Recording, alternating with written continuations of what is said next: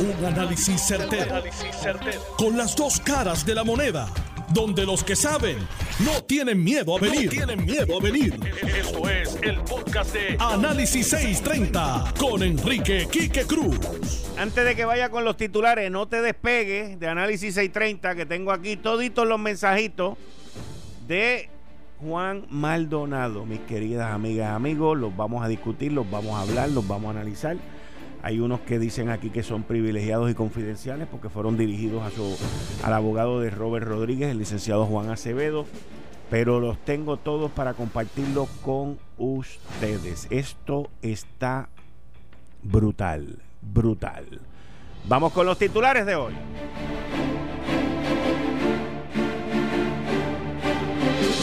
En breve estaremos analizando y compartiendo con ustedes los mensajes de Juan Maldonado con Robert Rodríguez y otras personas más envueltas en toda la compra de Apex, de las más de 38 millones de dólares.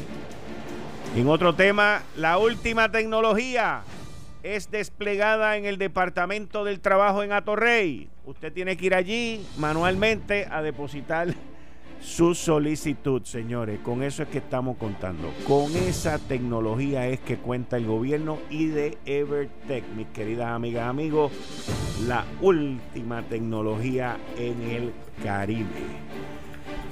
Y les tengo que decir que se está negociando un tercer estímulo, perdón, un segundo estímulo federal, un segundo estímulo federal pero va a ir concentrado a la motivación de los que trabajan, no a los que no trabajan. Que eso ha sido un gran reto que se ha encontrado la economía norteamericana con este primer estímulo.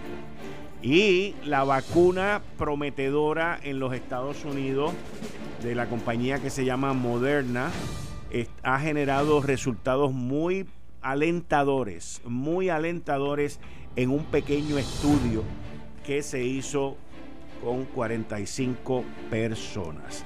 Y el presidente Trump ha amenazado que si la Organización Mundial de la Salud no le da una cantidad de información que él ha pedido y no cambian la manera en que manejaron esta pandemia, que les va a quitar todo el apoyo y todo el dinero. Esto es Análisis 630 que acaba de comenzar. Son las 5 de la tarde en todo Puerto Rico. Hora de escuchar la evolución del análisis con el gabinete de expertos de mayor conocimiento en la radio puertorriqueña. Las fuentes más confiables. Fiscalización sin colores el Estado no puede pagar por la vagancia, el Estado no puede pagar por la ineficiencia, no puede pagar por la indecisión. Con las dos caras de la moneda, siempre en busca de soluciones. Es hora de escuchar a Enrique Quique Cruz en Análisis 630.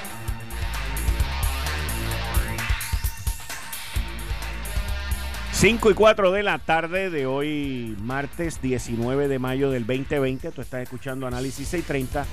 Yo soy Enrique Quique Cruz y estoy aquí de lunes a viernes de 5 a 7. Ustedes han escuchado sobre las 72 páginas de conversaciones de WhatsApp entre el dueño de Apex, Robert Rodríguez López, Juan Maldonado y hay otras personas más involucradas. Los documentos como ustedes han escuchado, son 72 páginas, pero uno llega a esa conclusión porque están enumerados. O sea que estos documentos, esta cantidad de documentos, eh, comienzan con el 000001. O sea, tiene 5 ceros antes de llegar al 1. Estos documentos claramente se ven que han sido manejados por alguna autoridad, ya sea estatal o federal.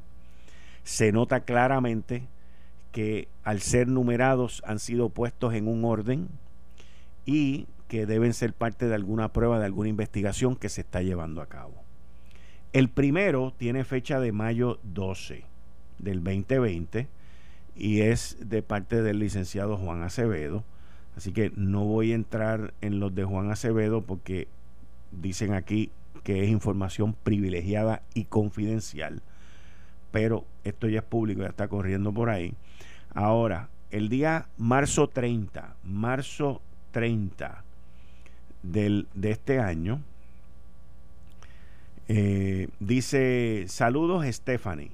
¿Alguna información relacionada a lo que dialogamos sobre las pruebas rápidas del COVID-19? Y también luego el 27 de marzo, dice, buenas tardes Robert, por favor dame una llamada cuando puedas. Esto es el señor José Toral de Oriental Bank pidiéndole a Robert que lo llame. Y aquí dice saludos y disculpa la hora. Esto lo envía Robert Rodríguez, el que estuvo compareciendo ayer. Saludos y disculpa la hora. Al parecer se revertieron la transferencia. Se ven los 19 millones en la cuenta nuevamente.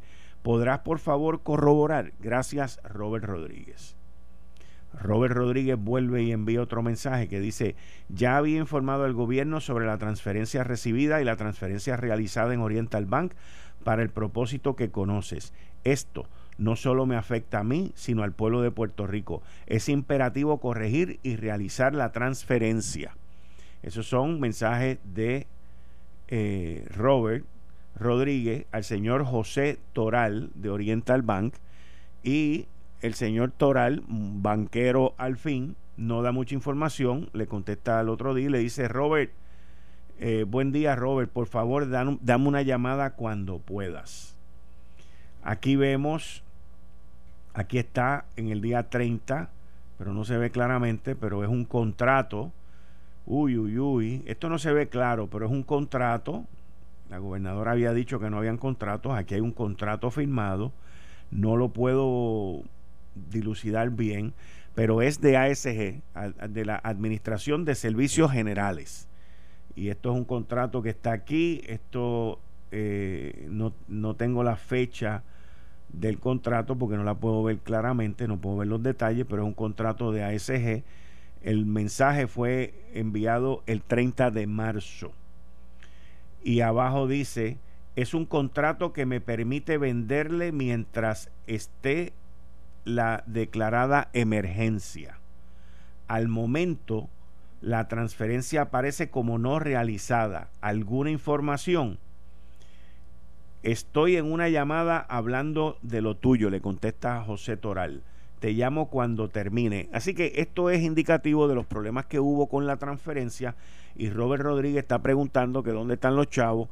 El de Oriental Bank el día 30 a las 8 y media de la mañana está bregando con todo esto. Robert Rodríguez le muestra al de Oriental Bank que él tiene un contrato con la Administración de Servicios Generales, lo cual le da una carta blanca para llevar a cabo transacciones con el gobierno mientras dure la emergencia. Aquí le contesta, te llamo Robert Rodríguez, le dice una hora adicional al ofrecido si atraso el proceso. ¿Crees que debo informar al Departamento de Salud sobre el retraso o no transferencia. Y José Toral le dice, I'll call you back, te llamo de vuelta. Esto es todo por el lío de la transferencia. Robert Rodríguez le contesta, ok, quien realiza el suplido de las pruebas COVID nos informa que no se refleja la transferencia en su cuenta, cosa que sabemos. No obstante, me informa además que estamos en riesgo de perder el inventario por no haber realizado el pago. Eso es ya a las 10 de la mañana. Y él incluye aquí una información que es el texto que le están escribiendo a Juan Maldonado. Entiendo que dice Juan Maldonado, Juan, good morning. Eh, working hard on your project. I am funding you sent Friday.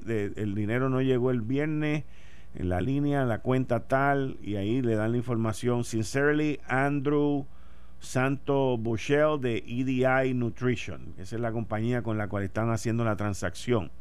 Oriental Bank le contesta a Robert, I call you back. Y sigue esto para adelante y para atrás. Eh, Robert Rodríguez le dice, se me acaba el tiempo. Esto ya son a las 12 del mediodía.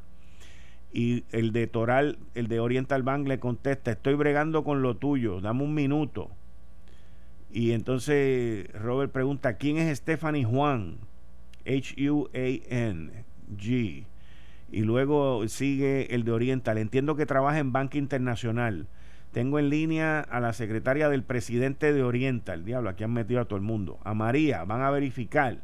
Les dije que me atiende. Aquí llamaron a, Raimundo y todo el mundo. Eh, José Toral le dice perfecto.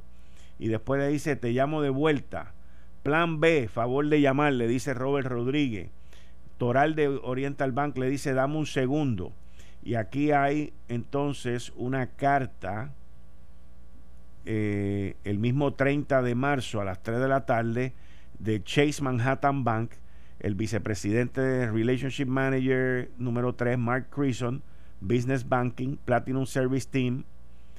Y pone Robert Rodríguez, se supone que maneja la cuenta de 501, que, que es la de Nutrition.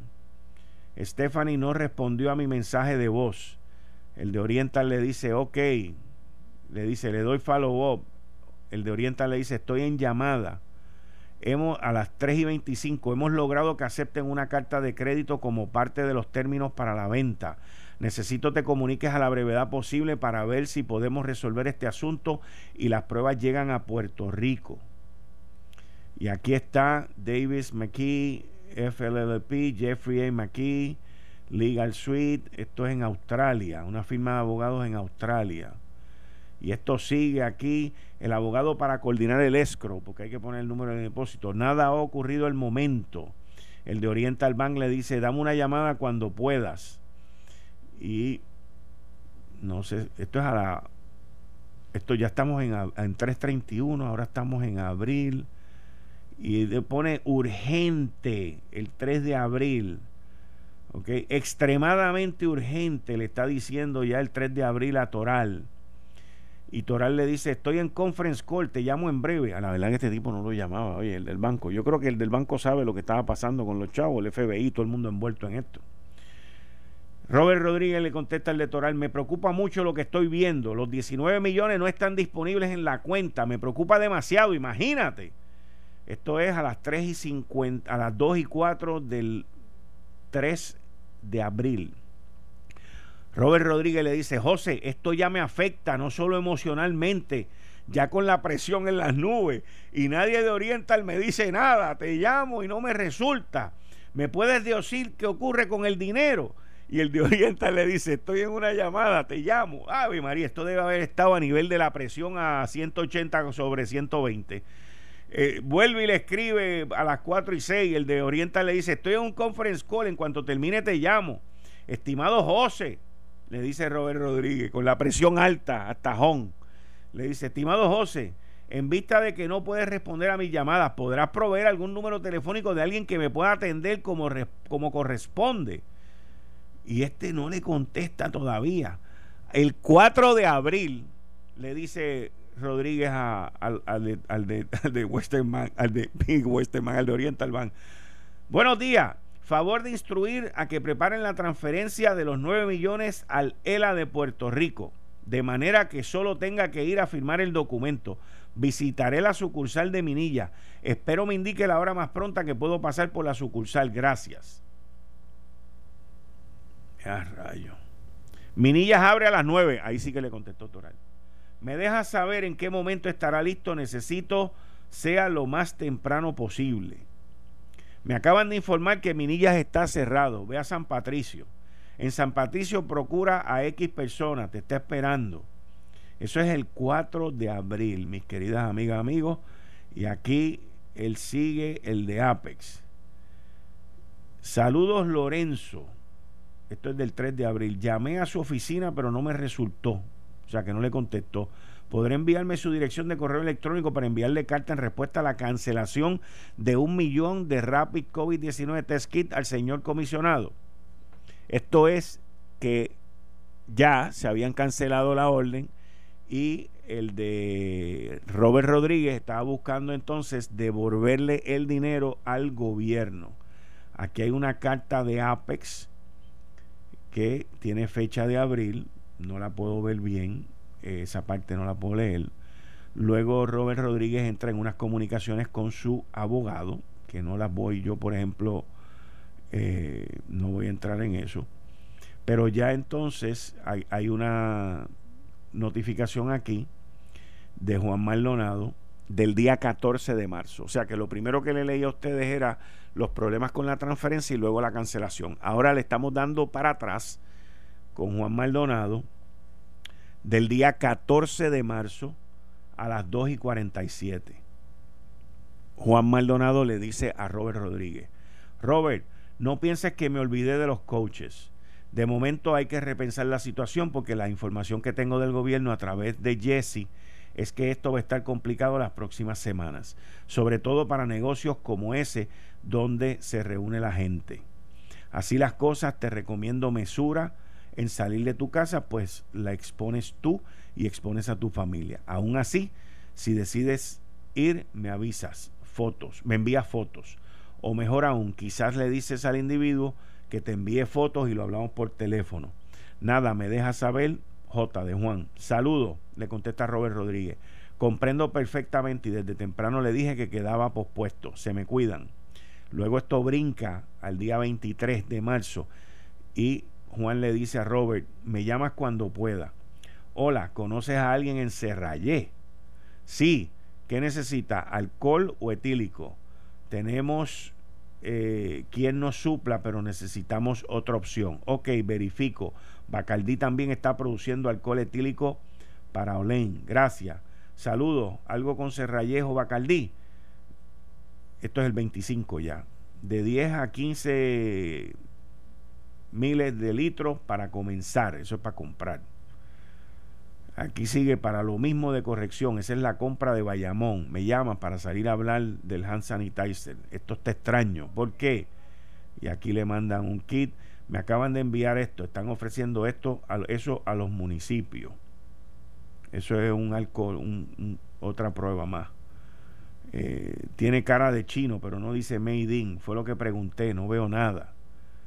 Y siguen por ahí. A 25 dólares a los municipios. Llama esto tiene que ser chino. Estoy en una llamada con la Autoridad de Energía Eléctrica, le dice Juan, pero podemos fácil dárselo a 22 o a 20, depende de la cantidad.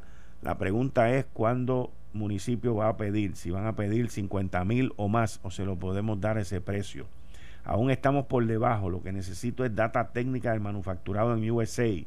Me piden del banco orden de compra y factura. Y ahí le mando una cosa ahí de Instagram. Te devolví la llamada. Bueno, Buenos días. Ya Manuel Acosta contactó, a Alexandra. Y aquí están otra prueba más a 10 pesos. Otra prueba más a 10 pesos aquí. Y por ahí siguen. Entonces le dice, ay no, esas pruebas son todas chinas, las tenemos. Yo tengo chinas a 5 pesos, que se las podemos vender a 10, pero no es lo mismo. De hecho, entre tú y yo, si la orden es de 200 mil o más, como comentaste para Bayamón podemos hacer ajustes, podemos bajar la misma prueba de Estados Unidos en 15.50, pero tiene que haber volumen y caso, porque ganamos menos, pero ganamos. Tu hija le dio el teléfono al esposo, ya yo le expliqué, eh, manéjalo, ella está en cinta. Seguramente no quiere ser ella quien atienda. El banco finalmente confirmó algo a las 12 y 1 el lunes. Es a primera hora del lunes. Y esto sigue aquí el lunes a las 12 y 1 de la mañana y sigue más pruebas. Voy por la página 18, mis queridas amigas, amigos. Aquí hay 72 páginas, o 72, sí, 72 páginas, distintos mensajes, distintas conversaciones que estas personas están llevando entre ellos. Y esto fue todo lo que ocurrió antes, durante y después. Comencé por el final, que era cuando estaban buscando la devolución del dinero. Es interesante cómo esta información sale un día después de la vista ejecutiva que se llevó a cabo ayer, donde el señor Robert Rodríguez Pérez y su abogado, su licenciado, pidieron eh, que fuera una vista ejecutiva porque temían por la seguridad de su cliente, que es Robert Rodríguez Pérez, y en adición a eso, porque eh, no solamente temían por, por la seguridad del cliente, pero no querían entrar en una vista pública, eh, lo cual me da a entender que mucha de esta información eh, ha sido compartida, ya hoy ha sido filtrada y aquí se ve pues claramente todo lo que estaba pasando entre esta gente y eh, cómo de 5 o 10 pesos llegaron a 38 pesos y cómo buscaron que se devolviera el dinero. No tengo duda por lo que vi de los mensajes, que el señor José Toral de Oriental Bank sabía que los federales estaban envueltos en esto, que estaba recibiendo instrucciones por parte del FBI también, y por eso era que no quería entrar en un diálogo con el señor Robert Rodríguez, hasta que Robert Rodríguez entonces lo que le pide es devolver el dinero de vuelta al Estado Libre Asociado de Puerto Rico. Esto es un desastre en medio de toda esta pandemia, en medio de toda la gente que están en el Departamento del Trabajo sin recibir 600 pesos. Cuando usted compara una situación, por un lado, de más de una transacción que fue de más de 40 millones de dólares, porque la transacción, todo el mundo se enfoca en 38, la transacción era por más de 40 millones, porque había cargos por transportación también. Y usted ve que por otro lado no sale un chequecito de 600 pesos semanales y uno escucha las necesidades, la frustración y, y, la necesidad que hay allá afuera, pues uno se da cuenta que lamentablemente pues en el gobierno las cosas están mal. Y esto es una decadencia que viene por décadas. Y esto es una situación de incompetencia que también viene por décadas. Y es algo pues que hay que buscar la manera de, resolver estas situaciones ya. Y no me refiero a, a solamente resolver lo de sacar los 600 dólares del desempleo en vez de una manera tan arcaica como lo están tratando de hacer con un buzón y esto y lo otro, pues la gente puede decir, chicos, pero por lo menos están tratando, sí, chicos, están tratando después de 65 días. O sea, están tratando después que no han podido resolver la situación están tratando después que la gente está desesperada y necesitada. Y, yo no dudo, porque es el, es el comportamiento que uno ve y el patrón de las cosas como uno las ve. Yo no dudo que eh, la gobernadora eh, dé una conferencia de prensa mañana o pasado mañana y y esté, debería de estar con la Secretaría de Justicia o quien ella designe si es que se le va a inhibir. Ya las autoridades federales no se paran al lado de los oficiales en Puerto Rico. Eh, eso es algo que se descontinuó. Y no estoy diciendo por nada malo, es que simple y sencillamente se descontinuó. Y, y hay que ver de qué manera este, este tipo de situación eh, se liquida, se termina y no continúa siendo una característica más en el gobierno de Puerto Rico. estas cosas que usted está viendo aquí ocurren en otras agencias. Yo no tengo duda, por la información que he visto también, de que son situaciones que están ocurriendo en la Autoridad de Energía Eléctrica. Por ejemplo, eh, en Energía Eléctrica me, me informan que José Ortiz, en conjunto con New Fortress, trajeron unas, unas máquinas portátiles, las que él estaba buscando como quiera hacer, y traer aquí que costaban, aquellas eran, iban a costar 70 millones de pesos anuales, eh, perdón, mensuales. Y tengo entendido que trajo tres y las tienen allí, están haciendo construcción y están haciendo otra serie de cosas. Le pido a, a mi fuente que se comunique conmigo eh, referente al Central San Juan 5 y 6. La persona sabe quién es. Eh, porque allí se están haciendo unos movimientos para instalar estas unidades portátiles que las la trajeron a, su, a su propio orden, pantalones, como les dio la gana, y me pregunto si la Comisión de Energía tuvo algo que decir al respecto o si la Junta de Supervisión Fiscal hizo algo al respecto. Porque cualquier contrato de sobre 10 millones de dólares lo tienen que inspeccionar y lo tienen que aprobar.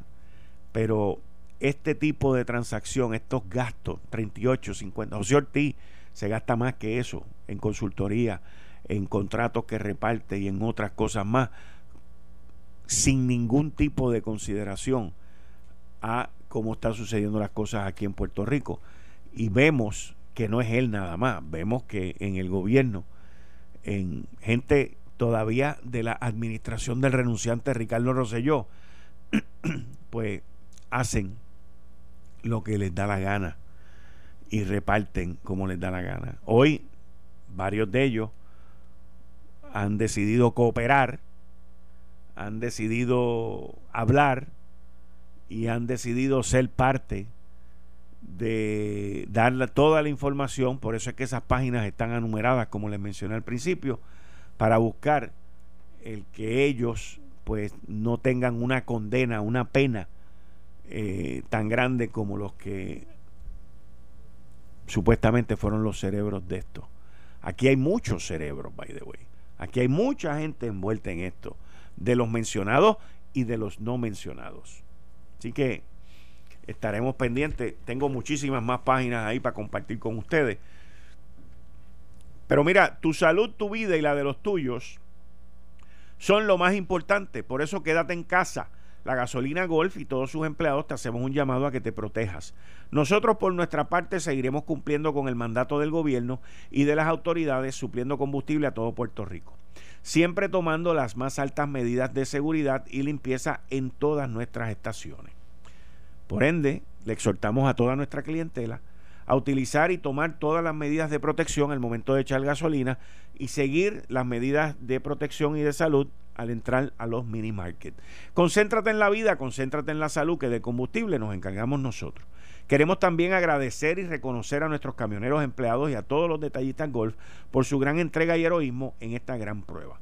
Unidos contra el virus podremos vencerlo y volver a la normalidad muy pronto. En golf te queremos seguro siempre. Voy a una pausa y te digo ahora, te digo ahora, te digo ahora. El licenciado John Mott como todos los martes, está conmigo a las 5 y 30. Y luego a las 5 y 45, 5 y 46, vamos con los 5 minutos con mi psicólogo. Y después a las 6 de la tarde va a estar Jorge Helguera y el licenciado Francisco González. Ese es el itinerario que tenemos hoy. ¿Quién? César está excusado por el día de hoy. Así que voy a una pausa y regreso inmediatamente con el licenciado John Mott, Ley Promesa 630. Y Jorge Helguera está ansioso por entrar al aire con los textos y los mensajes de Juan Maldonado, Robert Rodríguez y toda esta gente. Yo soy Enrique Quique Cruz y estoy aquí con ustedes lunes a viernes de 5 a 7. Regreso en breve. Eh, estás escuchando el podcast de Noti1. Análisis 630 con Enrique Quique Cruz. 19 de mayo del 2020, tú estás escuchando Análisis 630, yo soy Enrique Quique Cruz y estoy aquí de lunes a viernes de 5 a 7, como todos los martes con el licenciado John Mott. Licenciado, buenas tardes, bienvenido a Análisis 630 de vuelta, muchas gracias. Gracias por tenerme. Bueno, John, vamos a comenzar con los temas, este, no solamente tienen que ver con la Junta de Supervisión Fiscal, pero también están ocurriendo otras cosas en el Tribunal Federal, así que adelante.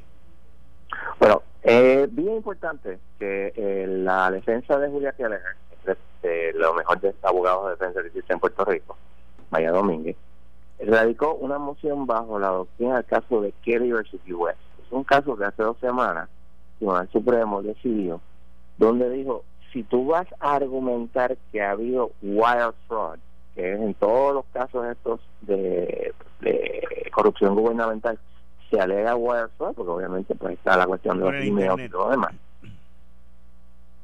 Pues en ese caso se dijo, a menos que eso envuelva una ganancia de propiedad o dinero, no existe violación del wire fraud.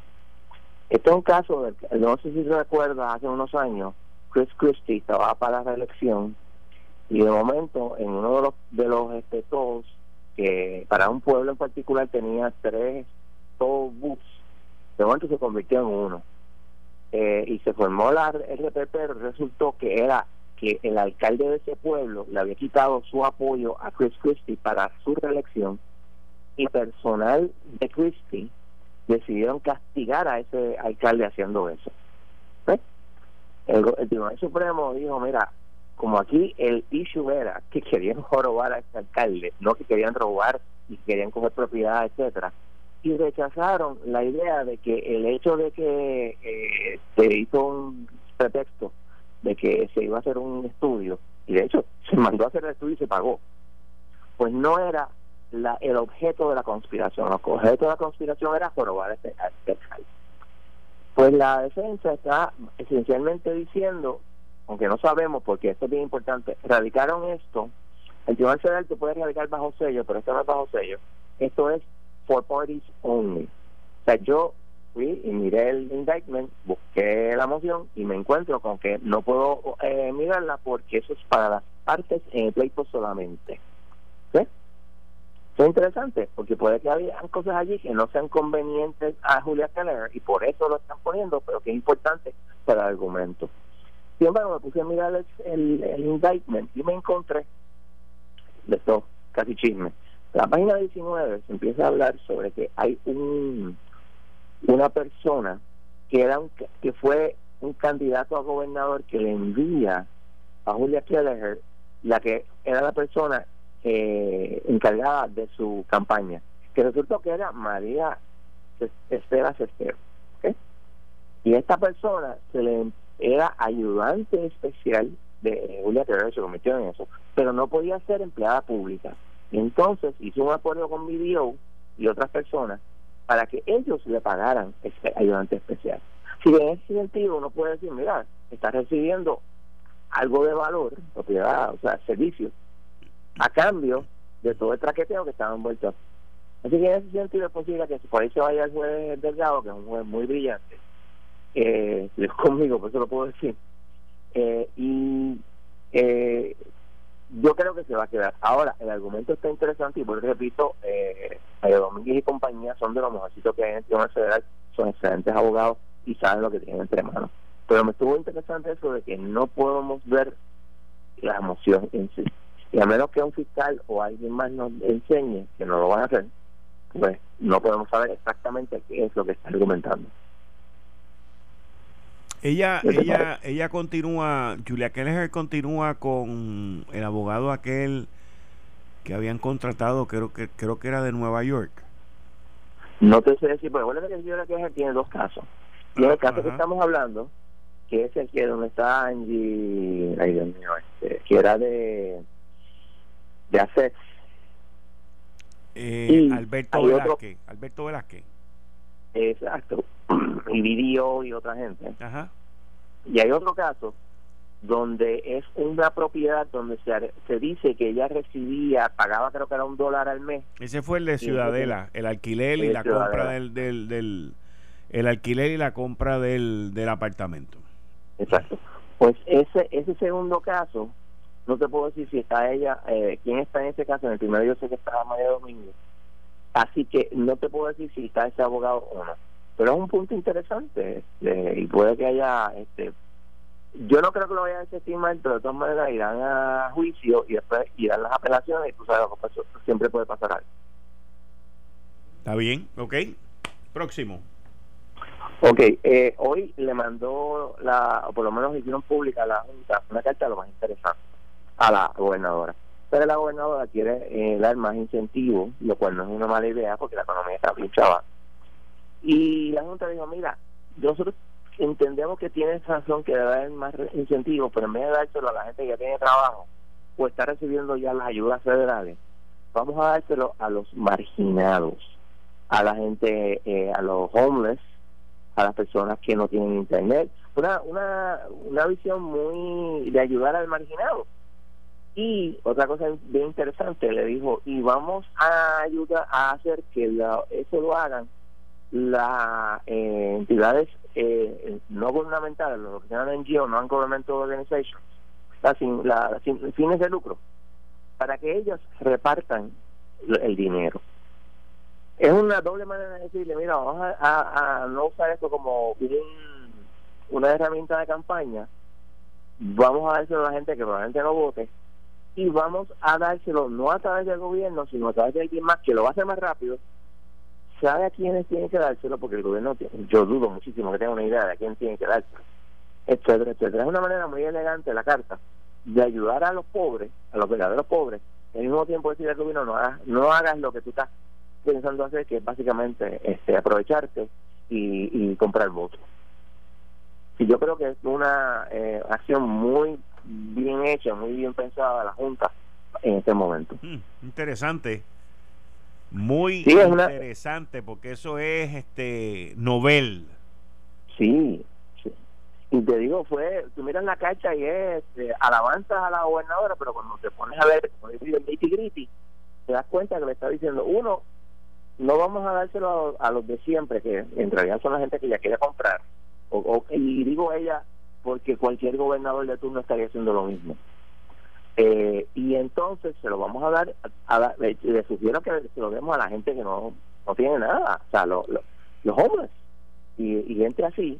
Y vamos a hacerlo a través de eh, organizaciones sin fines de lucro que no van a estar buscando el tumbe, digo, no es que no vayan a estarlo buscando, siempre puede pasar, pero no van a estar buscando la ventajería política, que es lo que usualmente busca lo, el gobierno, y que van a ser más rápido, porque ellos sí saben, este, por ejemplo, siempre recuerdo la conquista de Jesús, que le da comida a personas este, en, las calles, eh, y es un grupo de, personas, eh, bueno, más bien pudientes que se dedican a hacer eso por el bien de, pues, de, de, esas personas. Y, y ese tipo de, de, organizaciones que no tienen un interés político. Y sé, y sé de propias personas consumiendo que hay de todo. Hay populares, hay PNP, independentistas, no afiliados, hay de todo ahí en esas organizaciones. Porque su, su principio es más bien el tratar de ayudar a esas eh, comunidades que están marginadas. Y yo creo que es una excelente idea. Mm, interesante. ¿Mm? Mira, eh, me enviaron una información aquí que el abogado que te estaba preguntando de Julia Keller es Abe Lowell, en conjunto con el bufete de María Domínguez. Sí, eh, Lowell es una persona bien conocida en este ámbito de cuestiones de corrupción, etcétera, de cuestiones criminales, muy conocido. Yo personalmente, y te lo digo, claro, hay que tomar en consideración que yo vivo aquí y soy abogado, yo nunca he visto que algunos de ellos hagan algún trabajo extraordinariamente mejor que los abogados aquí. Pero cada cual tiene derecho a contratar a quien mejor crea. Pero ese individuo no cobra 5 mil, ni 10 mil, ni 20 mil pesos por venir aquí. No, yo estoy seguro que está cobrando un retainer de 100, 200 o 300 mil dólares, el retainer. Y cada vez que abre la boca es un montón de dinero. Acuérdense que estos, estos abogados cobran mínimo 750 mil dólares la hora. Y cuando tú estás en un caso criminal que te están dando civiles y civiles y civiles de evidencia, y yo el otro día tuve uno bien suavecito, una cosa bien sencilla, y bueno, la cantidad de videos y de documentación que yo tuve que ver fue increíble. Y eso es así, es un caso que. Imagínate un caso grande como este. Ahora, es interesante que es, es, interesante porque Abe Blower fue el que defendió a Bob Menéndez y Bob Menéndez salió bien, by the way. Claro que sí, un home jury y después el, el gobierno dijo, ups, y ups, no vamos a volver a hacerlo. Digo, wow. Y yo juraba que me iba a encontrar culpable. Obviamente hubo un con jury, pero usualmente al gobierno no le importa y sigue para adelante, pero esta vez echaron para atrás. Eso estuvo muy interesante. Hmm. Bueno, muchas gracias, licenciado. ¿Tienes algo más? Nos quedan un par de minutos. Sí, tengo una moción muy interesante del eh, On Security Committee en el caso de Promesa, básicamente diciendo, mira, en el caso de la Autoridad de Energía Eléctrica, el acuerdo, el, el, eh, el, lleva un año desde que lo radicaron y la Junta no lo quiere mover, no lo quiere mover. Eso quiere decir que no, en este caso no hay ningún acuerdo. Vamos a decidir si eso ya está o no está. Me quedé como wow. Y esencialmente dicen lo mismo sobre el, el eh, plan de ajuste del gobierno, que el plan de ajuste del gobierno de Puerto Rico tiene, según ellos, que ser cambiado, y fue lo mismo que dijo el gobierno de Puerto Rico en su plan fiscal. Y tiene dos partes importantes, uno el gobierno, obviamente, y el UCC, que es una, siempre se le escucha, eh, diciendo, mira, hay que erradicar otro plan de ajuste. Ese sería el tercero. Y estaba haciendo comparaciones el otro día, ayer, sobre eso. Y en el caso de Detroit se resolvió el caso en 16 meses. Jefferson County se resolvió en dos años. El más largo que yo conozco, que fue el de San Bernardino, fueron cinco años, cuatro planes de ajuste Ya nosotros llevamos tres años en este asunto. Y en el caso de la autoridad energética, ni siquiera hay un plan de ajuste. Oye, pero te tengo que decir que en ninguno de esos sitios hubo un huracán, unos terremotos y después una Eso no tiene nada que ver una cosa con la otra. Tiene, tiene que influir de alguna manera. Nada, absolutamente nada. absolutamente nada. Tú puedes decir que no, que Puerto Rico no puede pagar un chavo por todo lo que tú me has dicho. Eso, eso tú lo puedes argumentar. No, no, no, yo no estoy diciendo, no, no, yo no estoy diciendo que pueda o no pueda pagar. Inclusive yo personalmente entiendo que la posición financiera y económica de Puerto Rico con todos estos desastres ha mejorado un montón. Bueno, el año pasado, según la, Junta de Planificación, crecimos 1.5. Pues, pero, y lo que falta por llegar, pero que lo que te quiero decir es que eso conlleva, yo lo digo más por las interrupciones que por la cuestión financiera y económica. Ahí estaba leyendo yo ayer en el New York Times que hay que echarle un vistazo a Argentina, que está negociando su deuda extranjera en dólares, que son 65 mil millones de dólares. y, que ya, el Fondo Monetario Internacional le dijo a los acreedores, mira, ustedes tienen que poner más porque esta gente no tiene mucho para pagar aquí. Bueno, yo lo que te digo es que eh, todo lo que ha pasado no es once para atrasar de la manera que se ha trazado este caso. Porque este la juez Swain, y tengo que darle crédito en ese sentido, esa juez tiene una habilidad increíble para mover las cosas cuando quiere. Sí. Llevamos tres años y hay que recordar la 930A 1 y 2 hablan sobre desestimación del caso cuando no se está moviendo. ¿Ok? Y el caso de, en, en términos de autoridad, el no mover el caso, el, la transacción, eso sí tiene un, punto válido. Llevamos, ¿cuánto llevamos? Llevamos un año desde que se radicó esa transacción y todavía no se ha visto la vista. Y hay objeciones, obviamente. Pues muchas gracias, John. No hay problema. Cuídense mucho. Muchas gracias. Ustedes escucharon al licenciado John Mott en la sección Ley Promesa 630. Ya estamos aquí con el doctor en psicología. Abdiel, doctor Abdiel Cruz, en la sección de cinco minutos con mi psicólogo. Buenas tardes, doctor. Eh, buenas tardes, buenas tardes, eh, Kiki, buenas tardes a todos los radioescuchas. Un honor, un honor estar con ustedes una vez más. Eh, hoy vamos a trabajar rápidamente, eh, tratar de explicar, ¿verdad? y atemperarlo en un lenguaje simple, no técnico, la ley que regula la ciberterapia en Puerto Rico. Esa ley es la ley 48, si alguien lo quiere buscar eh, fue escrita el 29 de abril, aprobada el 29 de abril del 2020. Esta ley regula eh, la, todo lo que tiene que ver con el manejo de la tecnología y las terapias, la fisioterapia, terapia ocupacional, terapia de habla y lenguaje, escuche eso, terapia psicológica, consejería, trabajo social, consejería en rehabilitación y terapia educativa. Todos y todas los profesionales que trabajen en la ciberterapia tienen que tener sus licencias ¿verdad? conforme a, su profesión. Eh, uno de los motivos es que eh, muchos menores y muchos adultos se quedaron sin ningún tipo de terapia, ¿verdad? ya mencioné las terapias. Ahora, yo lo voy a contextualizar a las terapias de los niños y nuestras niñas. Quizás en adolescentes, pues es otro cantar, pero voy a contextualizar los niños y niñas. Aquí menciona de que educación especial también es autorizado los profesionales y las profesionales a trabajar las terapias eh, a base de eh, esta ley, ¿verdad? Mi preocupación estriba en lo siguiente. En primer lugar, eh, ¿cuáles son los elementos éticos y legales que se interfieren en, la ciberterapia? Nosotros tomamos como ejemplo leyes en Estados Unidos, pero no tenemos en cuenta que el desarrollo tecnológico, que la cultura, que los reglamentos y otros elementos sociológicos son diferentes a Puerto Rico. Traemos una ley directamente sin entender cuál es el contexto cultural. Eh, así que yo planteo de que no se han analizado los aspectos, los aspectos, perdón, éticos y legales relacionados a la, a la ciberterapia. Por ejemplo, ¿qué tecnología usa esa persona cuando está en terapia? Con el terapeuta ¿Habrá otra persona junto o junta cuando se esté dando la terapia? Esas son preguntas que hay que hacerse, ¿verdad? Dice una investigación en el 2017, ahora mismo tengo la literatura aquí frente, que la los elementos básicos de, de formular, desarrollar la ciberterapia son los siguientes.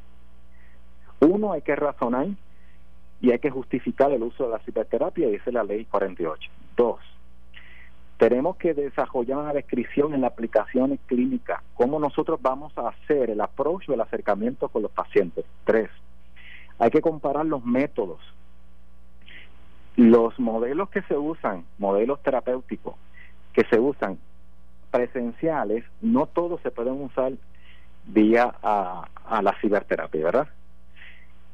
Cuatro, tenemos que identificar los componentes técnicos yo puedo tener la tecnología como terapeuta, pero mi paciente no tiene la misma tecnología. La accesibilidad a esa, a esa tecnología. Quinto, la introducción a la informática. Y, la última, la experiencia clínica. Ahora es que voy a resumir, ¿verdad? Mi preocupación es que el, el rapport que tiene un menor dentro de un proceso terapéutico es que está constantemente, y cuando digo rapport, déjeme aclarar, es la confianza terapéutica que se debe dar en el desarrollo de una terapia con un niño o con una niña. Eso a nivel de distancia es sumamente complicado, pero tan complicado que hay que volver otra vez el proceso de desarrollar ese vínculo, ese attachment. Si no hay vínculo, no hay proceso terapéutico. Mire qué simple. Así que yo planteo cuán efectivo, si se hizo un análisis, cuán efectivo es o ha sido la ciberterapia en nuestro país o nuestros menores. Desde mi perspectiva, y resumo y termino, desde mi perspectiva, yo creo que tenemos que nosotros eh, rebasar muchas barreras para poder comenzar a, trabajar la ciberterapia. So, pienso que la validez y la confiabilidad de las terapias que se está dando ahora es baja. Y eso sería un buen análisis porque entonces el resultado no es el esperado en terapia, según las conceptualizaciones, es decir, según lo que uno propone dentro del proceso terapéutico y por lo tanto nuestros niños y nuestras niñas sí se han afectado. No tan solo por la pandemia, sino también por el, por, la, por el proceso terapéutico que se ha desarrollado en los últimos meses. Esa es mi conclusión hoy. Sí nos hemos afectado. Sí nuestros niños y nuestras niñas están afectados en términos del proceso terapéutico. Y entonces, ¿cuál, cuál es la alternativa? O sea, tenemos que, oh, tenemos que volver entonces. Interesantemente que la alternativa, la alternativa, por eso es que yo recomiendo que haya un plan, que no lo vemos y que lamentablemente no lo vemos. Vemos muchísimos planes por ahí, yo no sé, pero no vemos un plan para integrar otra vez los procesos de terapia y la salud mental, siendo la salud mental uno de los elementos más importantes en esta pandemia, de, la, de las preocupaciones, ¿verdad? Eh, más importantes. Y por eso hay que desarrollar un plan. Y yo recomiendo, termino ¿verdad? con esto, no tomo más tiempo, que en esta nueva ordenanza verdad que va a haber, es decir, en esta nueva orden ejecutiva que debe estar muy pronto trabajándose, que se comience otra vez la terapia dentro, ¿verdad? Con los procesos salubristas y con la distancia, distanciamiento social, pero que se comiencen los procesos de terapia porque me parece que eso va a abundar al beneficio de nuestras poblaciones. Muy bien. Pues muchas gracias, doctor. Un honor. Gracias a ustedes. Cinco minutos con mi psicólogo y ustedes escucharon al doctor en psicología, doctor Abdiel Cruz. Esto fue el, podcast de Notiuno. Análisis 630 con Enrique Quique Cruz.